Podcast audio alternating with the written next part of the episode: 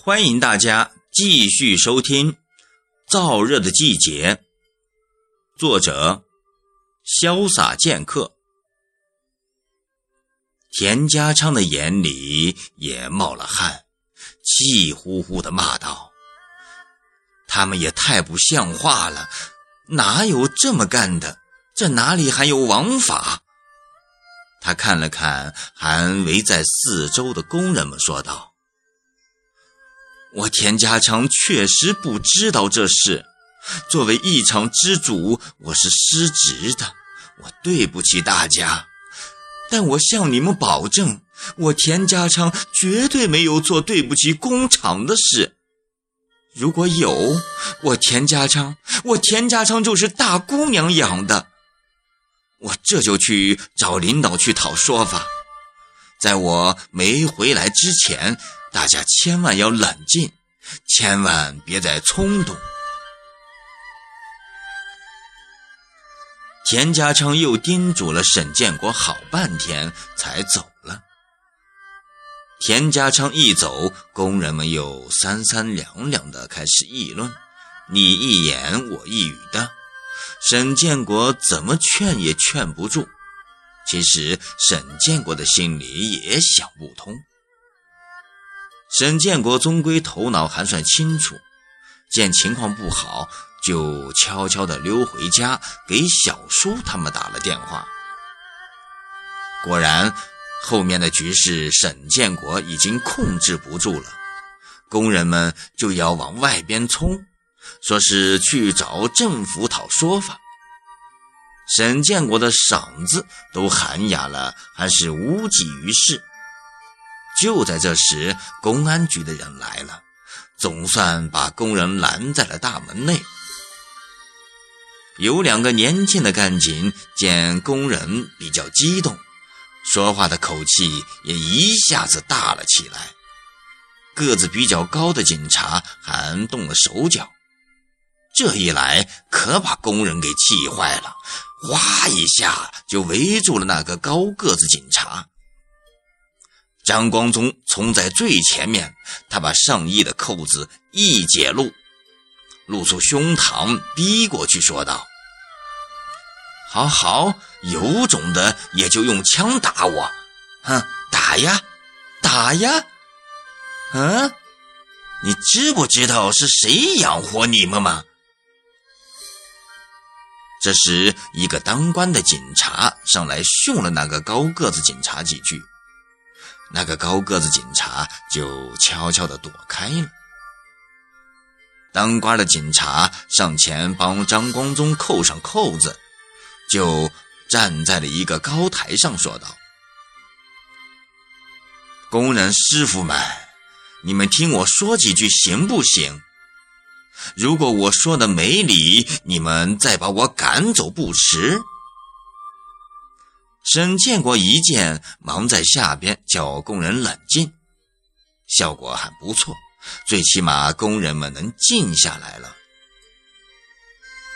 那个当官的警察说道：“我父母也是工人，你们就是我的叔叔、婶婶、兄弟姐妹，我知道你们的苦处，你们的情况我们已经知道了。”说实话，我心里也很难受。出了问题，当然要解决。现在的关键是怎样解决，怎样把问题解决好。你们厂里还有组织，你们厂上边还有主管单位，还有市里、省里各级部门，你们完全可以通过正常的渠道来解决这事。你们要相信我们的政府，我们的政府是不会坐视不管的。如果说你们现在就冲动的上街，我看是解决不好问题的，弄不好叫坏人利用了，再做出仇者快、亲者痛的事来，到时恐怕后悔都来不及了。工人们听着就小声议论起来有的说对是这个理。有的就不同意。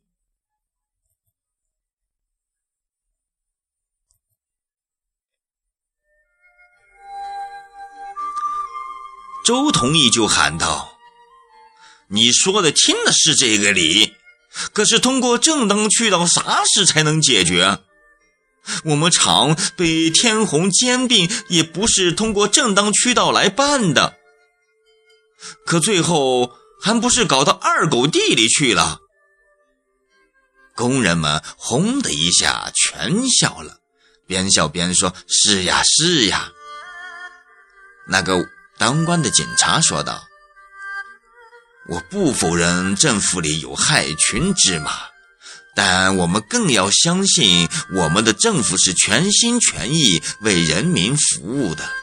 我就不相信我们的政府会叫人民吃亏。”这不，你们的厂长也去找上边了，我这边也向上汇报，我保证把你们的心里话都传上去。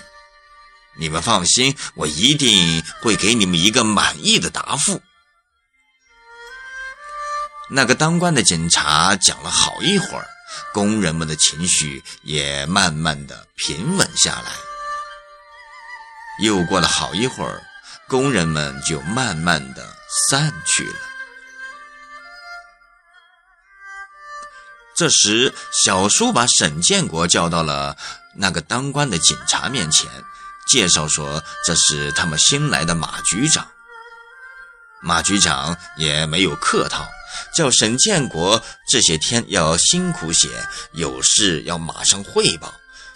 说着，马局长还把他的电话号码留给了沈建国。一直到马局长他们走，马局长还反复嘱咐沈建国，这段日子更要加强巡逻，千万不要叫坏人趁机钻了空子。沈建国费了好大的劲，才把严方明的工作做通。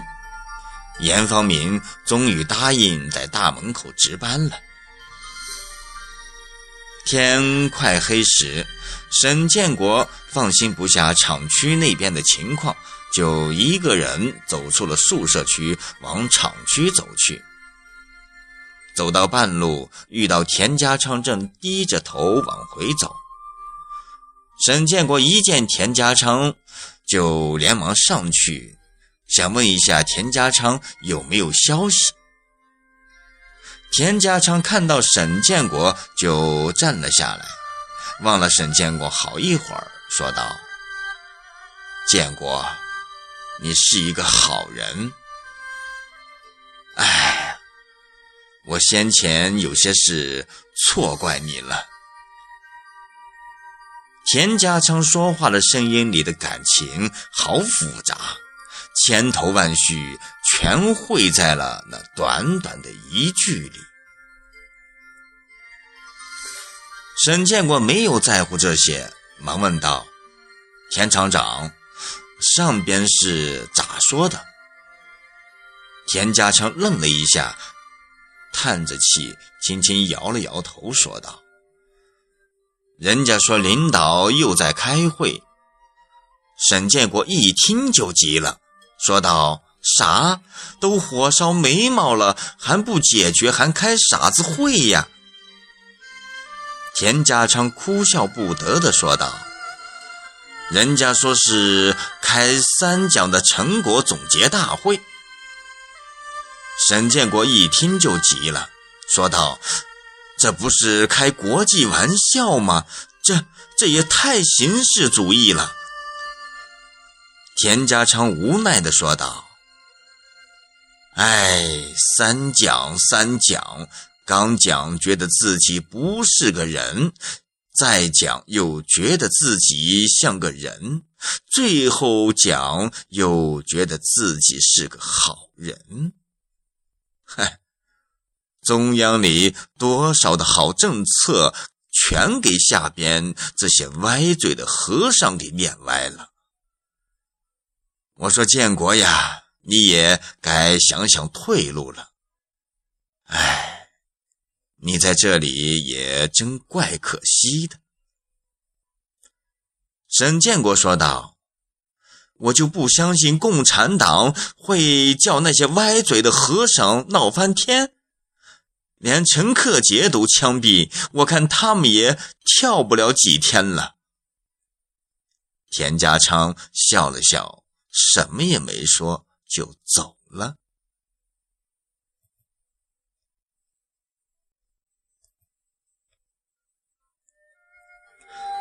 沈建国看着田家昌渐渐远去，突然发现田家昌的后背深深的弯了下去，和先前挺拔身躯相比，反差太大了。田家昌真的老了。